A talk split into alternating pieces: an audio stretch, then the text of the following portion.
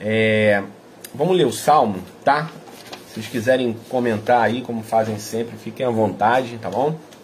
E eu vou, conforme eu vou lendo aí, vou discorrendo e, e comentando também junto. Já tem os pedidos de oração, tá? Temos aqui já, o pessoal já mandou.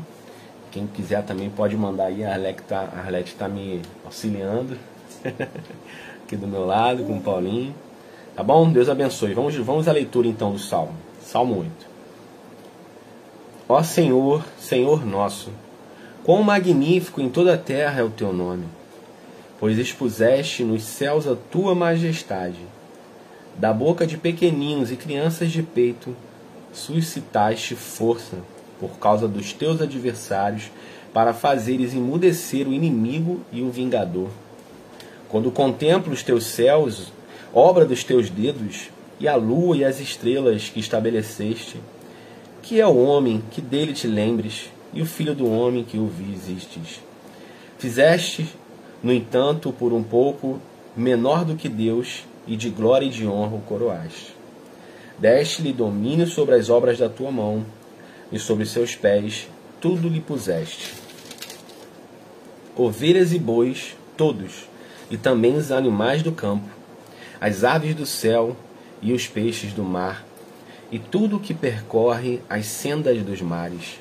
Ó Senhor, Senhor nosso, quão magnífico em toda a terra é o teu nome. Então, assim, sendas, quando fala aqui as sendas dos mares, é, tem ainda aquele mercado sendas, né? Mas é, significa caminhos, né? Caminhos dos mares. Bom, esse salmo, ele é um salmo é, que não parece, mas ele é um pouco polêmico, porque na verdade é uma coisa só, né? É, é uma coisa só. Primeira, primeira coisa que Davi ele exalta, é, ele admira Deus aqui, né? O salmo ele fala da glória de Deus, é, ele fala da, do, do, do, homem, né? ele fala do, dos animais e tudo mais. Mas a, o, o, o, o que mais está em, tá em debate é esse versículo 2, né? quando fala assim: da boca dos pequeninos e crianças de peito suscitaste força. Né? São, em outras versões ele fala: o Senhor tira louvor. Né? E aí a gente tem um, um pessoal que fala, tá vendo? Ó, o louvor verdadeiro só está na boca das crianças, porque são inocentes, né? Tem alguns debates, algumas opiniões, né? E eu não, eu não fico, eu fico de forma bem tranquila com esse versículo, porque é, de, de, de, certa forma a criança é inocente também, né? Claro que somos pecadores, mas é, ele pode, pode tirar da, da boca da criança louvor com certeza. Ele faz a vontade dele. Né? Eu acho que esse, esse versículo é muito mais uma ênfase de que Deus ele pode fazer a vontade dele é, em, em qualquer circunstância, em qualquer um. Né? A mula falou, uma criança ele pode tirar, suscitar louvor, né? suscitar força. Né? Essa, essa, essa tradução aí melhor assim, é, força de uma criança. Né? Então, a gente pode entender de várias formas, mas nós vamos é, passar um pouco sobre cada um, né? E essa questão de, de, de Davi exaltar a Deus, né? E aqui eles falam que, muitos falam que o homem, ele também é, é honrado, né? Isso sim, Mateus 21, né? Também tem Hebreus lá, esse contexto. Verdade, tem, tem todos os contextos, né? Jesus vem trazer essa, essa ideia em Mateus 21. É, mas é a, as pessoas têm essa, essa ideia, essa indignação, né? Quando, quando eu leio aqui o versículo versículo 3, né? Também. E as pessoas têm esse pensamento. Boa noite, minha irmã Séria, tudo bem? Na paz? É, de ficar indignado com tragédia, com morte, com as coisas né, que acontecem. E aqui ele contempla é, os céus, né, as obras das mãos de Deus. Né, Davi contempla. E as pessoas estão preocupadas em, em olhar para as tragédias que acontecem na Terra, né, os acidentes, as mortes, os fenômenos naturais, e questionar, né, por que isso acontece, por que Deus deixa acontecer. Quando que Davi tá, ele tá adorando aqui, né, a Deus com o salmo, ele está trazendo esse pensamento de que, ó, quando contempla os teus céus, né, obra dos teus dedos, no versículo 3, a luz e as estrelas que estabeleceis, é, quando nós deveríamos nos perguntar, na verdade, é, é por que Deus é, ele faz o sol nascer por, diante de uma humanidade tão pecadora, né? diante de tantos pecadores, merecedores do inferno. É, não porque Deus, ou questionar porque Deus traz o mal, deixa que o mal aconteça, as maldades, é, as mortes, né, toda a criminalidade, mas é perguntar por que Deus pode fazer o sol nascer diante da, da humanidade, diante de tantos pecadores rebeldes, porque Deus é, ainda pode fazer deixar que nós venhamos a respirar e ter fôlego de vida, né? A verdade é essa que a graça de Deus é muito mais maravilhosa é, em olhar. Eu sou culpado. É, a, a, queda da humanidade fez com que o homem pecasse e caísse. Boa noite, Solange. Graça e paz, minha irmã. Eu sou culpado né, de tudo o que acontece.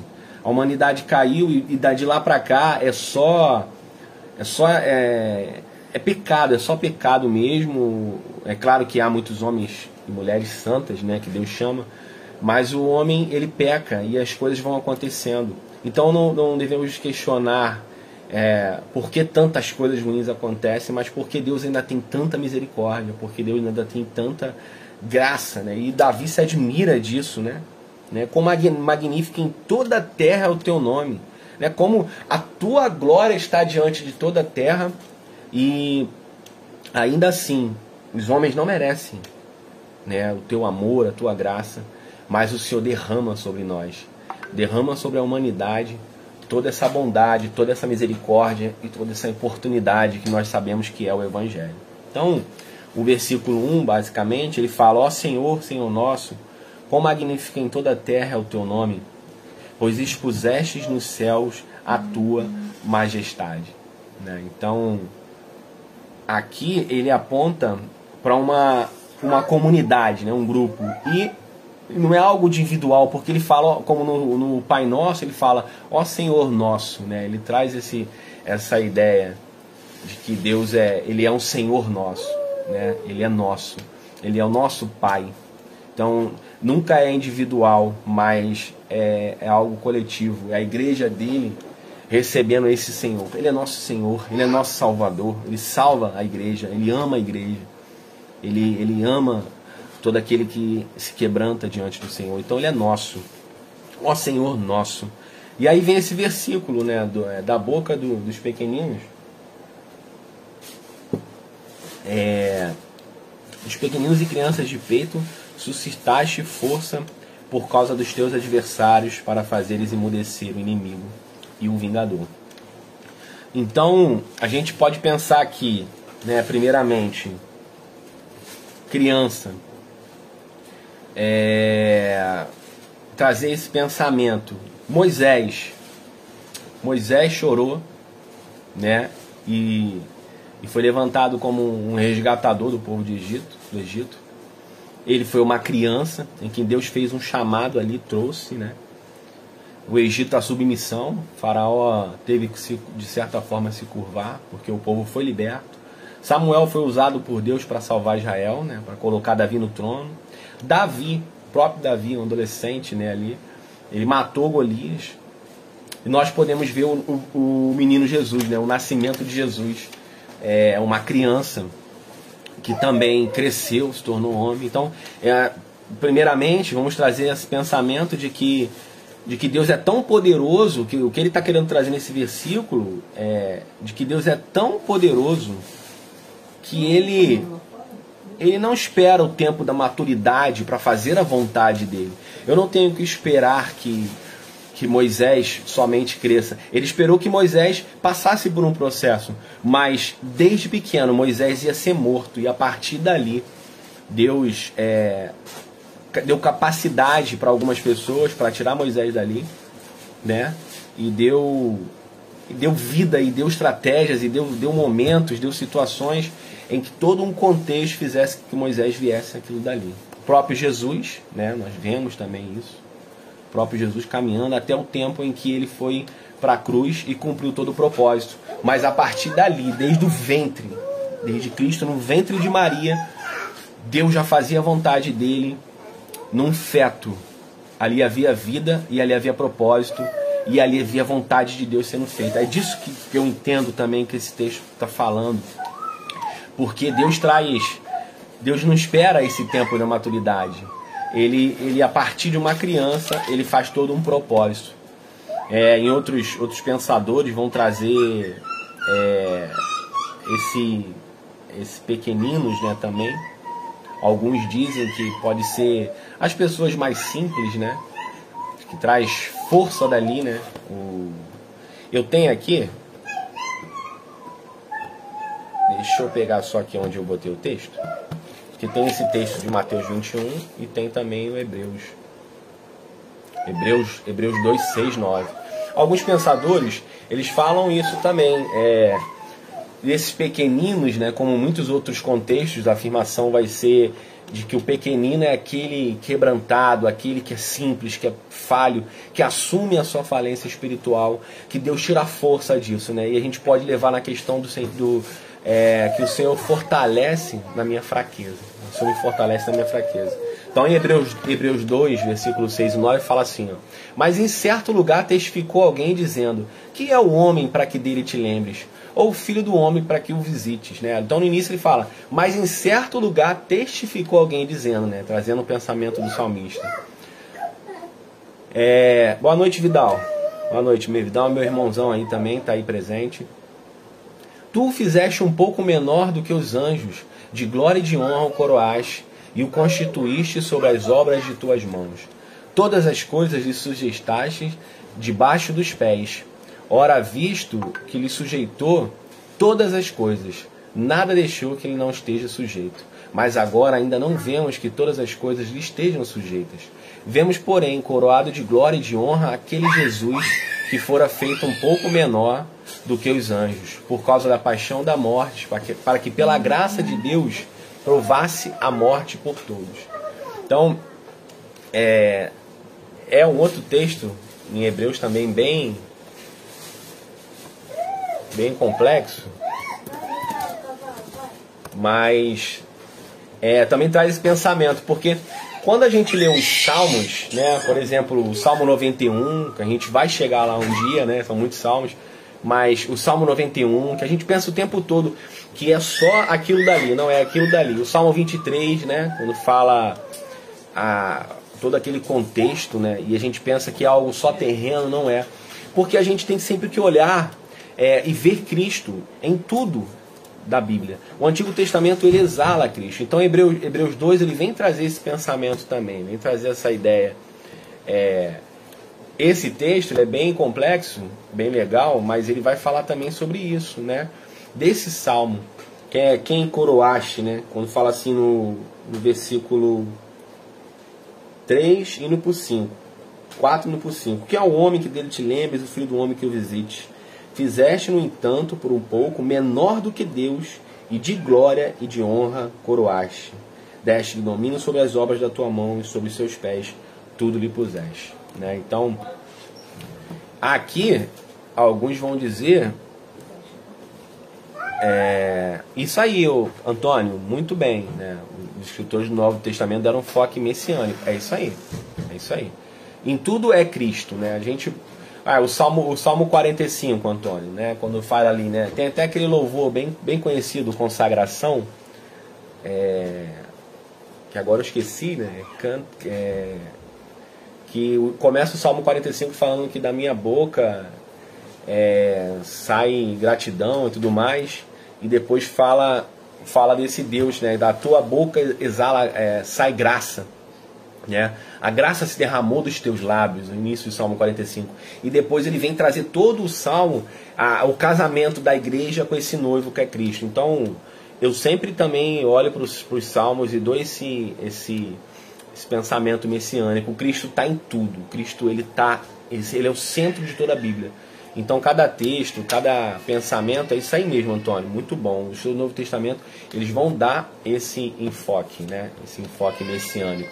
Então aqui o Salmo 8, ele vem trazer essa ideia. No entanto, por um pouco menor do que, de, do que Deus, e de glória e de honra, o coroaste, né? Cristo ele se fez é, pequeno, né? Se fez menor, se fez maldito, mas o, próprio Deus o coroou. E aqui é, a gente está vendo que Davi está exaltando a Deus, ele está admirando Deus e está louvando a Ele. E aí traz essa ideia do, do Cristo, né? Deixa eu passar aqui. Eu tô com uns textos aqui, peraí. O Mateus 21, 16, né? Na verdade eu tô no Mateus 15. Deixa eu botar lá em Mateus 21.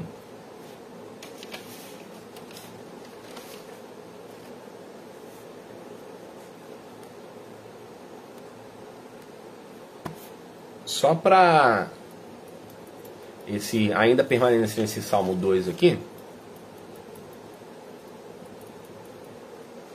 O que o que eu entendo aqui, o, o, salmista, né, quando ele fala essa questão de vai suscitar força de pequenos, a gente pode olhar também entender que Deus não precisa de forças militares, né, de, de todo um exército, todo um, um, um, uma legião de soldados para cumprir a vontade dele, para exercer toda tudo aquilo que ele quer, né? Quando a gente vê lá Apocalipse, ele basta uma palavra e ele ele destrói o inimigo, né?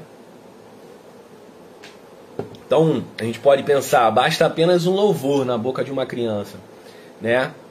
Se você querer entender, ou, ou entender nessa vertente principalmente, de que ele está falando dos pequeninos, ou então dos pequeninos, os simples, né? O, o, aqueles que são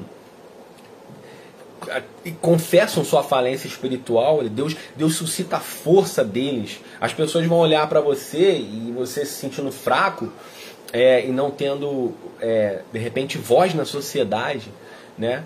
até mesmo nas causas sociais, né? a mulher, o, né? algumas pessoas, o negro, é, aqueles que são inferiorizados, até mesmo qualquer cidadão que de alguma forma ele é, é inferiorizado e humilhado até, Deus ele, ele suscita força disso. Deus ele, ele, ele exalta, é, é, é, o louvor, ele traz o louvor, né? ele traz essa força do homem. Né? E o louvor a gente sabe que nas guerras, né, as pessoas é, na vitória louvavam, né, louvavam com intensidade. Vamos lá, Mateus 21, 16. O Antônio botou um negócio aqui encarnação e humilhação de Jesus e também sua exaltação. Exatamente, isso aí. É o que está lá em Filipenses, né? Ele se fez maldito por nós. Isso aí.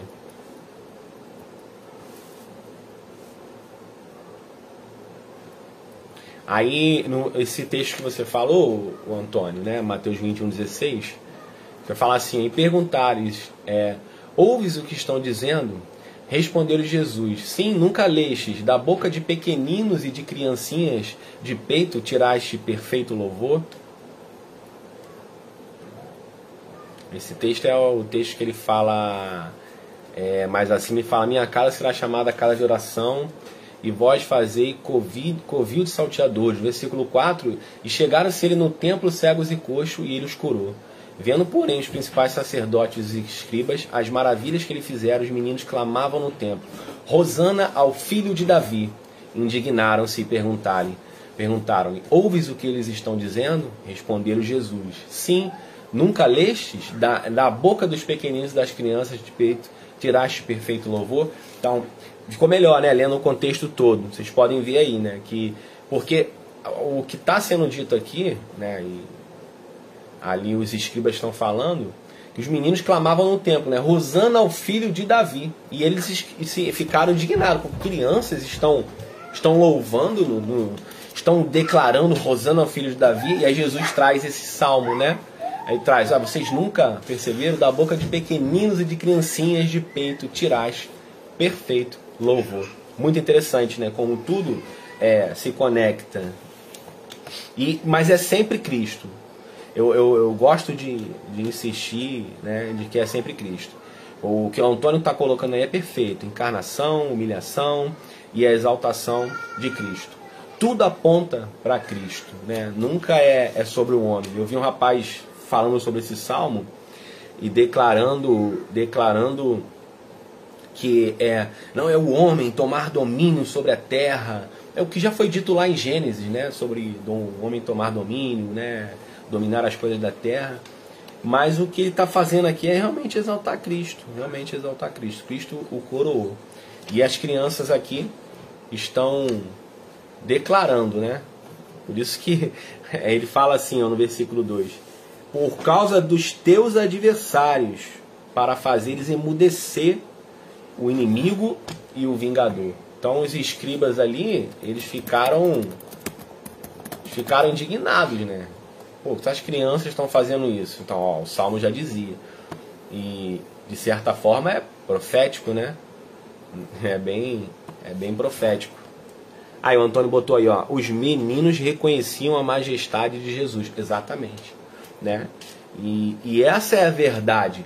Quando Cristo se revela, uma criança pode reconhecer a majestade de Jesus. Esses meninos reconheciam. E ele tirou o louvor daí. Né? Então ele fala assim: por que, que, ele, por que, que ele suscita força, louvor da, da, da, boca das crianças, até de peito? Né? Você pode ver ali que o, o, o primo de Jesus né, na barriga ali, ele tocou Maria, o Batista, né, ali quando foi as barrigas ali e tudo mais, e, e saiu louvor dali, um, um feto, né? Então, aí ele fala, por causa dos teus adversários, para fazer emudecer o inimigo e vingador. Emudecer é, seria basicamente é, silenciar, né? Tipo, calar. Entendeu? Calar. E aqui o que, que Cristo faz nesse contexto de Mateus 21? Né? O que, que ele faz quando é, os escribas, né, vendo as maravilhas que ele fizera, os meninos clamavam no templo, Rosana filho de Davi.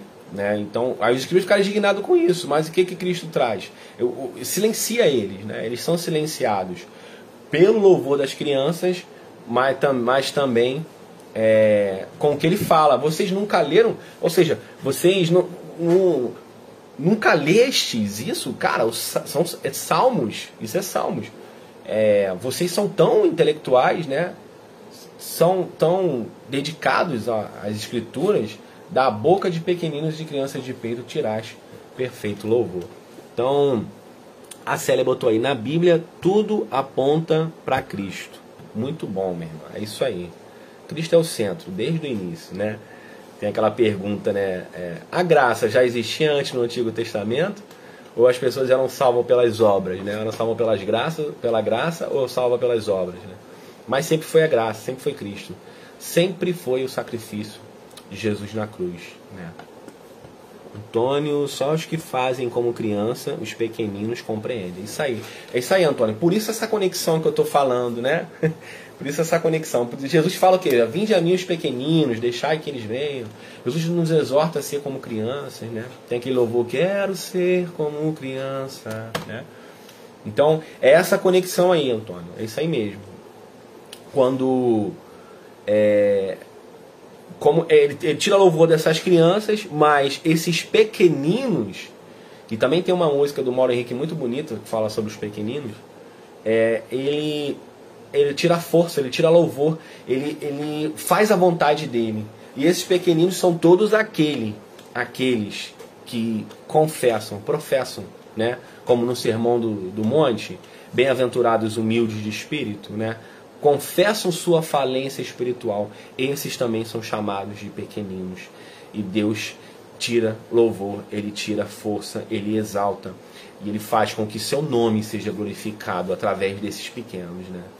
Através de ele, ele diz: eu, eu faço o que o que eu quiser. Eu sou soberano. Eu faço uma criança, né? Eu faço uma criança. É, basta apenas uma palavra e tudo se cumpre. É, e muitos, como Moisés, José e outros, tipificam Cristo. Exatamente, irmã Célia. Muito bom. São, são tipos de Cristo. Todos no Antigo Testamento, boa parte, cada um tem um, um, um tipo de Cristo, né? Tipificam isso aí.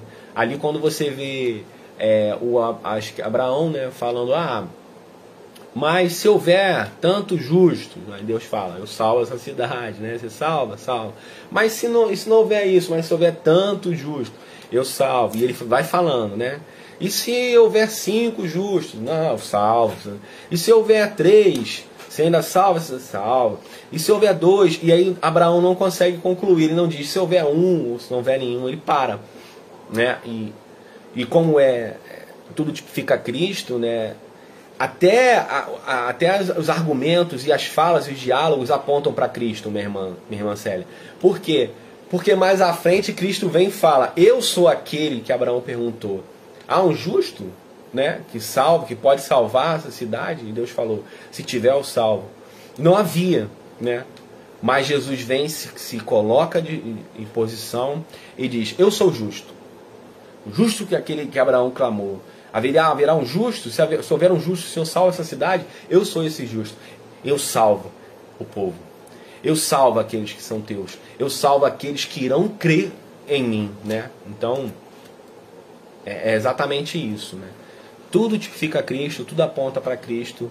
E os salmos é perfeito para olhar e ver a vontade de Deus, a vontade de Cristo e ver o próprio, próprio Cristo é, saltando das palavras, né?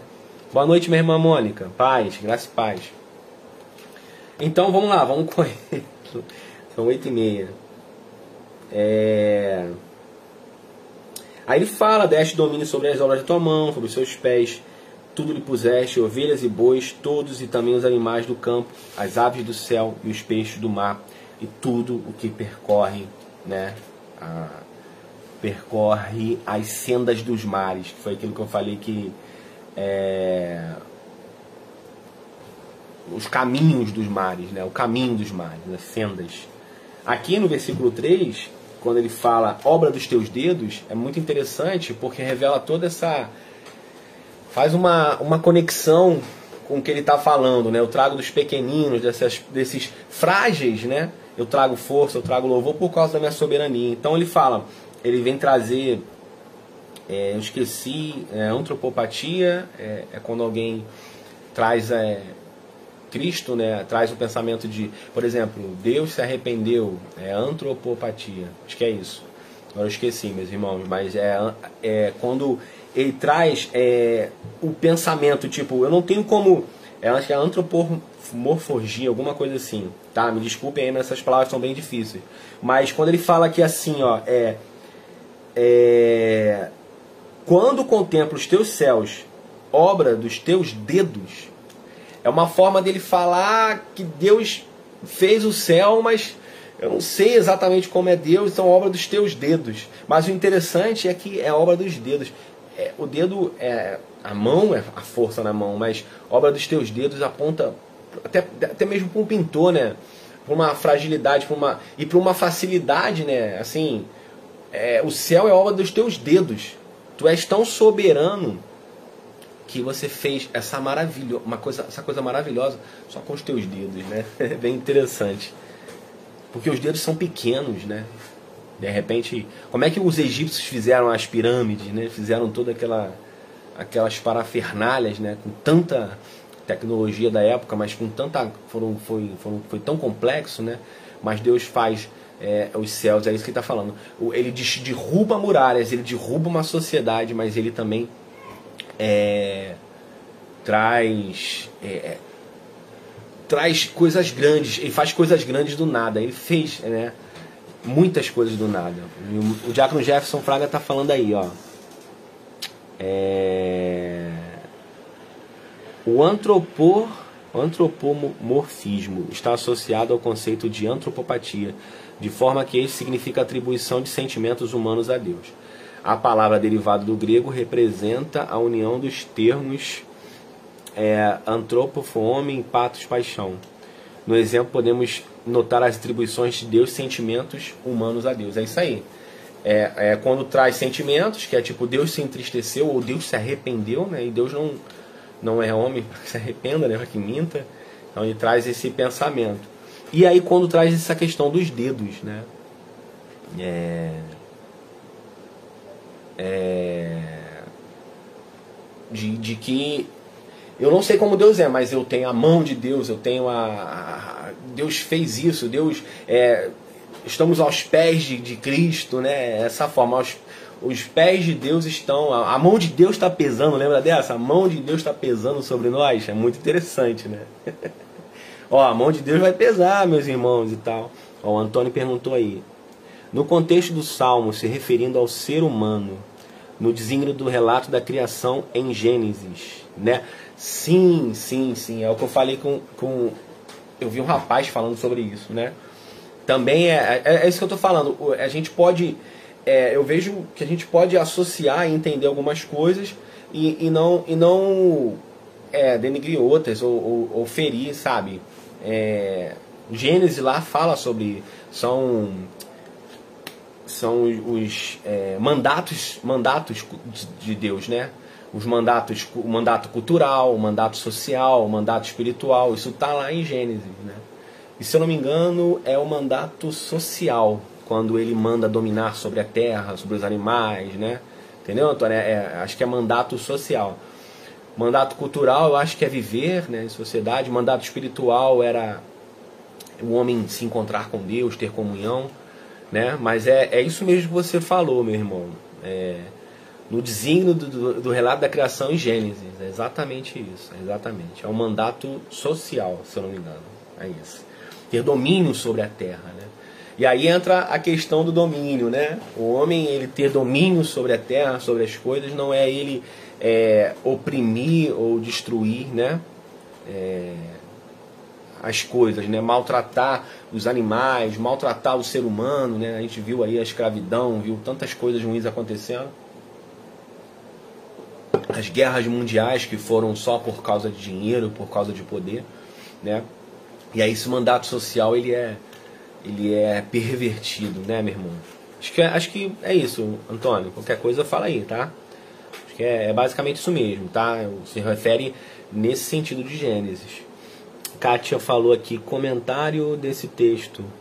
Uma exaltação ao majestoso nome do Senhor. É o refrão que inicia e termina este poema. Exatamente, né? Ali como é, é engraçado isso que você lê Eclesiastes, você vê o Eclesiastes começando dizendo que tudo é vaidade, né? E aí termina Eclesiastes falando tudo é vaidade, é uma conexão ali do, do é, Eclesiastes 12, você tem a conexão ali com o Eclesiastes 1, né? Ele começa falando tudo é vaidade, traz um monte de pensamento pra gente, um monte de reflexão e no final ele fala tudo é vaidade. E se, eu até falei pro Hora Jovem lá, o pessoal do MP, e se concluísse aqui dizendo tudo é vaidade, acabaria o livro e, nossa, esse cara, pô, muito legal, mas ele não me deu uma solução, né? mas ele continua e fala, o fim de, todo, de tudo que você tem ouvido, fim é teme a Deus e guarda os teus mandamentos. Né? Então ele aponta para Cristo. E aí o Salmo é exatamente isso, minha irmã Kátia, que você falou aí. É todo exaltação para Cristo, para Deus. É todo é toda uma admiração, né? É todo um, um, prazer da salvação, né, que nós devemos ter. Porque ele fala o versículo 1, ele fala exatamente isso. É, majestoso é uma palavra linda, cara, maravilhoso e majestoso é, ele, ele começa exatamente assim: Ó Senhor, Senhor nosso, quão magnífico em toda a terra é o teu nome. E ele termina: Ó Senhor, Senhor nosso, quão magnífico em toda a terra é o teu nome. Isso, isso também é, é, é chamado de doxologia. Né? Quando, quando Paulo fala. É, quando Paulo fala em Romanos 9, se eu não me engano, no final de Romanos 9 fala, é, porque dele, por ele, para ele são todas as coisas. Aquilo ali é uma doxologia. Paulo está falando, está falando, exortando, e de repente ele exalta Deus. Né? A doxologia aqui é também uma doxologia, porque eu, eu vejo como uma doxologia, porque ele começa adorando, exaltando, e no final ele vem falando, ó, domine sobre a terra, o mar, e também os animais do campo, aves do céu, peixe do mar, tudo que percorre as cenas do mar, ó Senhor, Senhor nosso, quão magnífico em toda a terra é o teu nome. Parece aquelas igrejas que são pentecostais, né, que a pessoa vai pregar e fala, começa a pregar, amém, meus irmãos, louvado seja o nome do Senhor, agradecido seja o nome do Senhor, né? E começa, ó, oh, eu tive um momento com Deus, Deus trouxe essa palavra, louvado e agradecido seja o nome do Senhor, né? A gente vê que é uma repetição, mas é é, é uma doxologia nesse sentido, né? Porque ele tem trazendo um pensamento de repente ele não, não suporta, não aguenta e ele adora a Deus novamente, né? Como por isso que Paulo, porque dele, por ele, para ele são todas as coisas, né? Ele vem exaltando a Deus. Antônio botou, Senhor, é isso aí, ó, Senhor, Senhor nosso, quão magnífico em toda a terra é o teu nome. Vamos lá, vamos correr aqui. né? Então, é, no versículo 4 e 5, é um, é um pouco do que você falou, o, o irmão Antônio. É, porque ele fala no versículo versículo 4, 4 e 5. Vou ler aqui na Bíblia que é melhor. É, que é o homem que dele te lembres e o filho do homem que o visite. Ah, versículo 6. Deste domínio sobre a terra das tuas mãos, né? Exatamente isso. Deus ainda deu o privilégio, ainda deu o privilégio para o homem de permanecer dominando, né? Mesmo depois da queda, ele ainda sua graça comum faz com que o homem, né, o sol nasce para justos e injustos, faz com que o homem é, exalte, é, tenha a vida dele e faça as coisas que têm que ser feitas, dominar a terra, né, tem os poderes, tem os governos, né, tem as decisões livres que cada um tem segundo a sua cultura, é claro, há culturas que o homem não é livre, né? É... Mas ele traz esse, esse pensamento, ele dá essa oportunidade ao homem, né? Ele botou aí, Antônio botou, lembro o Salmo, lembra o Salmo 19. Ah, sim, sim, os céus declaram sua grandeza, né? Isso aí, é uma exaltação. Exatamente. O, os céus declaram, declaram sua grandeza. Acho que é isso. Somos mordomos da criação. Muito bom, meu irmão, muito bom. É isso aí. E, e saber que somos mordomos faz com que nós venhamos a, a, a nos preocupar com a criação, né? No, eu tenho um livro do John Stott, eu li, é muito bom, que é Imitador de Cristo. Não, Imitador de Cristo, imitação de Cristo, é, de Cristo é outro, é outro, perdão. É o discípulo radical de John Stott. Ele traz é, é meio que um sermão com oito tópicos, né? E um desses tópicos, ele fala uma característica do discípulo radical é de que ele se importa com a criação, né? Basicamente você falou aí, Antônio, ele é mordomo da criação. Então, é, vejam bem, eu não estou trazendo aqui um pensamento de veganismo e tudo mais. Eu não como carne, mas não é, não é isso que eu quero dizer. Eu quero dizer é que o ser mordomo da criação e se importar, como John Stott falando nesse livro Discípulo Radical, é, com a criação, é olhar pela natureza, pelo meio ambiente e também olhar pelo, pelos animais, no sentido de que é, eu, não, eu não, não tenho que ter prazer na maldade, né? o, aquilo, o pouco que eu faço, a gente fala, ah, muito pouco, não dá pra fazer, sabe? Tipo assim, ah, todo mundo faz isso, cara. Todo mundo já faz isso. Por que, que eu não vou fazer, né? não vai fazer porque você é cristão e você é um mordomo da criação. É, então eu vou, eu vou fazer o um máximo para cuidar do ambiente, do meio ambiente, né? cuidar da natureza. O que eu puder fazer para ajudar a humanidade, ajudar o meu próximo. Né? Eu vejo pessoas dentro do ônibus jogando lixo no chão, jogando lixo na rua sabe, sem sentido algum. Então nós somos mordomos, nós prezamos, é, nós cuidamos, principalmente, né? É, são três, três seres, né? São três seres ou três características que não. Isso aí, Antônio, ecologia, muito bom, muito bom, muito bom. Três crianças, idosos e os animais nós conhecemos uma cultura, né, uma sociedade, da forma como eles tratam crianças, idosos e os animais. Porque são os mais frágeis, né? Vamos dizer assim. Né? É claro que tem uns coroa aí que faz crossfit que tem mais força que eu. Mas não é isso que eu estou falando. É, eu estou falando de que são frágeis. Os idosos, eles já estão ali como Eclesiastes 12 diz, né? Como vai mostrar ali, né? É, as janelas, né? vai falar assim, as suas janelas já estão fechando, né? Que é, é, é tipo a visão, né? É, as, a fala, né? Do, dos idosos já está fraquinha, então estão bem velhinhos, estão frágeis. É, as crianças são frágeis, são inocentes, não têm força para se defender. Os animais não têm força para se defender, né? E, e, e, é disso que o, que o John Stott está falando. Eu tenho que ter essa, essa, esse, esse cuidado com a criação. Deus fez a, criação, fez a criança, fez o, é, esse, esse idoso que está ali sofrendo, ou de repente alguém, algum idoso que está sendo chato com você. É, ele, Deus fez, é criatura de Deus, sabe? É criação dele. Eu tenho que olhar e ser mordomo e cuidar. Eu vou ajudar, sabe? Não é clichê, ou que seja, porque clichê também é bom, né? Clichê também é bom. Mas é, ajuda o velhinho a atravessar a rua, a velhinha, né? Ajudar um cego é, a atravessar a rua, parece bobo, mas faz parte de exercer, ter atitudes de amor para com o próximo, amém? Vamos lá, a Célia falou aqui, ó, a sensibilidade de Davi expressa nos salmos todo o sentimento do ser humano no reconhecimento da majestade de Deus. Exatamente. Davi era muito sensível a Deus, né? Ao coração dele, ao, ao o coração de Davi era muito quebrantado. A Arlete botou: em breve teremos momento de oração. Mande seu pedido de oração, é agradecimento. Muito bom, obrigado, Arlete. Gentileza, Antônio, é isso aí, né? Gentileza. Diz o profeta gentileza, né? gentileza, é isso aí, muito bom. Então é. Vamos concluir aqui. É, eu coloquei aqui uma, um comentário.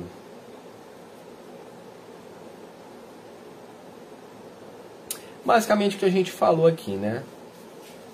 Falei, Davi mostra é, o que Deus dá ao homem, né? Deus dá certa forma, autoridade, oportunidade do, do homem exercer domínio sobre as coisas, né? Mas também mostra que Deus ele é soberano, que devemos ser humildes e responsáveis com tudo aquilo que Ele nos dá, né? Então, tudo aquilo que Deus é, colocou nas suas mãos para você cuidar, seja responsável, seja humilde, é, você tenha um coração disposto, disponível, um coração gentil, como o Antônio falou. Um coração gentil. É, Cristo, Cristo não é, não é esse esse agressor verbal que nós estamos vendo de muitos evangélicos atuando dessa forma. Cristo não é esse agressor verbal. Ele, ele foi sim, foi sim rígido, ele corrigiu, ele chamou muitos de filhos do diabo, né? Mentirosos. Tá travando? Deixa eu mudar aqui para ver se melhora. Kátia falou que tá travando aí. Vê se, vê se melhorou, tá, gente? Vê se tá legal aí, vai me falando, pessoal. Tô terminando já. Ah, beleza. De repente pode ser internet também lá. Vai vendo aí, pessoal. Deixa eu mudar aqui, peraí.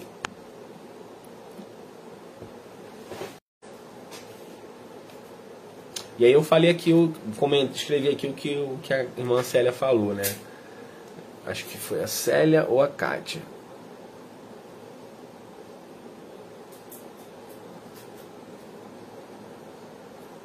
É, agora tem que achar aí, muito comentário. Então, assim, é, Davi conclui com o início proferindo uma comunhão é, com Deus dos seus adoradores, né? Então, o que é que Davi está tá trazendo aqui? Uma admiração profunda pelo Criador, por Deus, e, e como todo escritor foi inspirado por Deus, né, de alguma forma, ele está trazendo algo messiânico e profético, né? E, e, e profético em relação a, a Cristo. Né? É isso que ele está fazendo. E ele está exaltando. Ele está falando de comunhão aqui com Deus. Porque quem se maravilha com a criação, né? como eu falei lá no início lá, é, as pessoas ficam questionando Deus por que morreu, por que aconteceu isso, por que tanta tragédia, por que tanto crime. Você tem que perguntar por que, que Deus faz a gente ainda respirar. Por que, que Deus tem amor por nós, por misericórdia? Por que, que Ele faz levantar o sol e, e haver vida para cada um? 7 bilhões de pecadores nesse.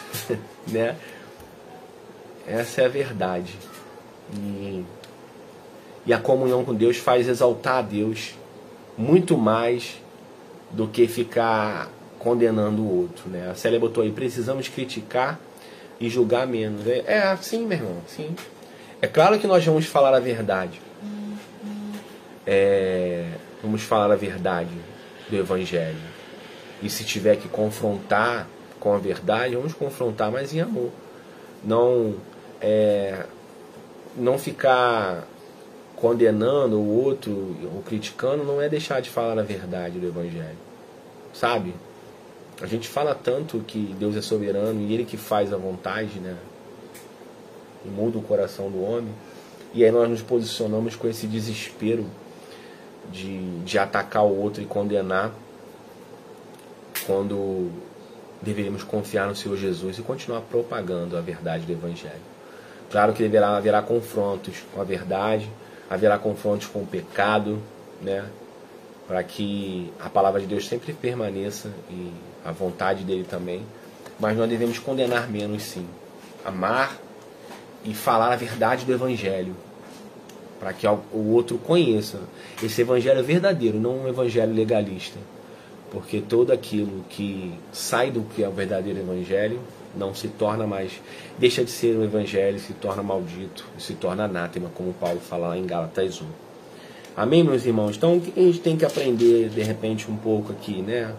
É que é, devemos adorar a Deus, glorificar a Ele, sabe? Entendendo que Ele é soberano, e ele suscita mesmo força e louvor dos pequeninos.